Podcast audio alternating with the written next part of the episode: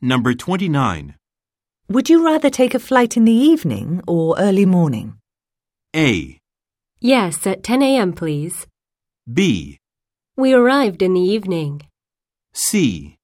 I have no preference.